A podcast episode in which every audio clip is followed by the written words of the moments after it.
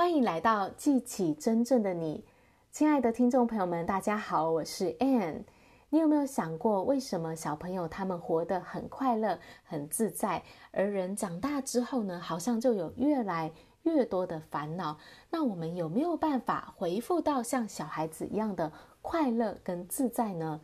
如果你有机会去观察小朋友，年纪越小的孩子，像是小婴儿，你会发现呢，他们都有一个特质，就是他们对事情不会做出评判，对于所发生的事情，他们不会觉得说这件事情是好是坏，是应该是不应该，是对与错。在孩子的眼中，每一件事情都很好玩，都很有趣。所以孩子呢，他有一种开放的心态去接纳、接受所有发生的事情。那他们的心就是一个敞开跟好奇的态度，觉得哎，这件事情值得我去探索。所以这是让他们能够保有热情、保有快乐的原因。而我们在成长的过程当中，学会了批判。学会去评判这件事情是好是坏，是对与错，应该与不应该。那当你觉得某件事情是不应该，或者是错的，是不好的时候呢，你就会有失望，你就会有这种啊、这种难过的情绪产生哦。我们在这个时候呢，就失去了自己的快乐。事实上呢，每一件事情都是中性的，没有好与坏之分，是我们的观点，我们。看待它的角度，决定了这件事情是好与坏。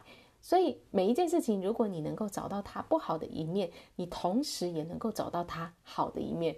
关键就在于你选择看到的是哪一面。如果我们做出了批判，觉得这件事情是不好的、不应该的时候，我们就自己把自己的这个快乐给夺走了，我们把自己的自在跟自由给拿去了。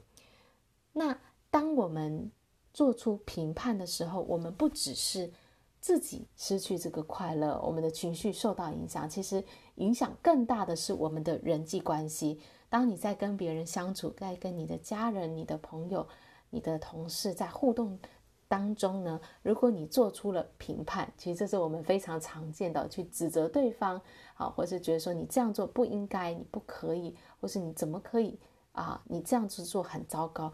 等等的这样的一个评判产生的时候呢，你和这个人之间就会有一个隔离产生、隔阂的产生，那你跟他之间就没有这种和谐的关系了，就会失去这个关系当中的这种融洽感。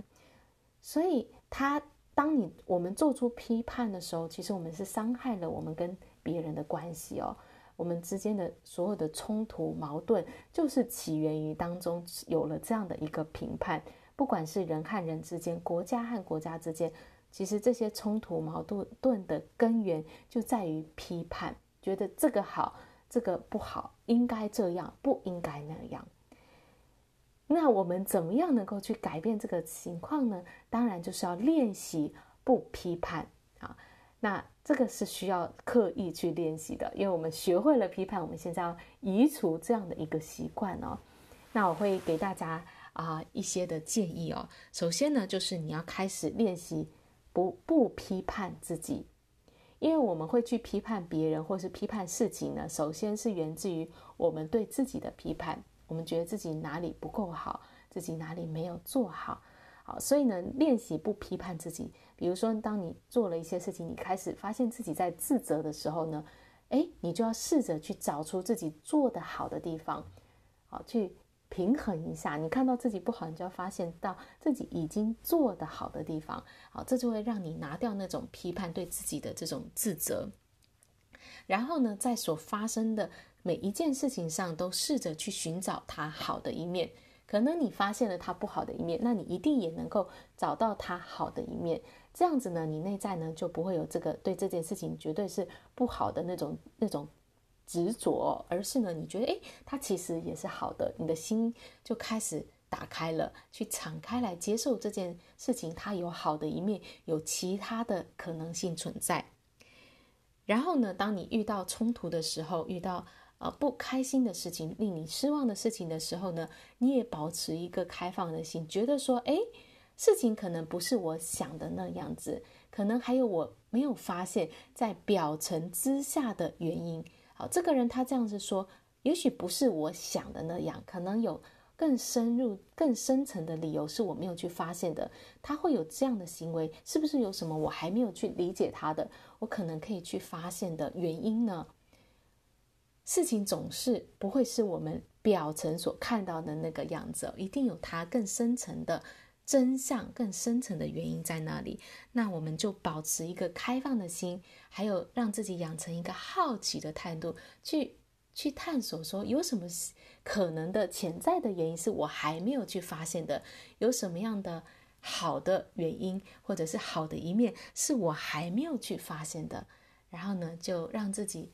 带着这样的一个探索的心、好奇的心去理解所发生的每一件事情。当我们用这样的心态的时候，我们的内在呢就开始变得更加的有弹性，更加的自在。没有那样的一个批判在那里的时候，我们就会活得。越来越自在，越来越轻松，也越来越快乐。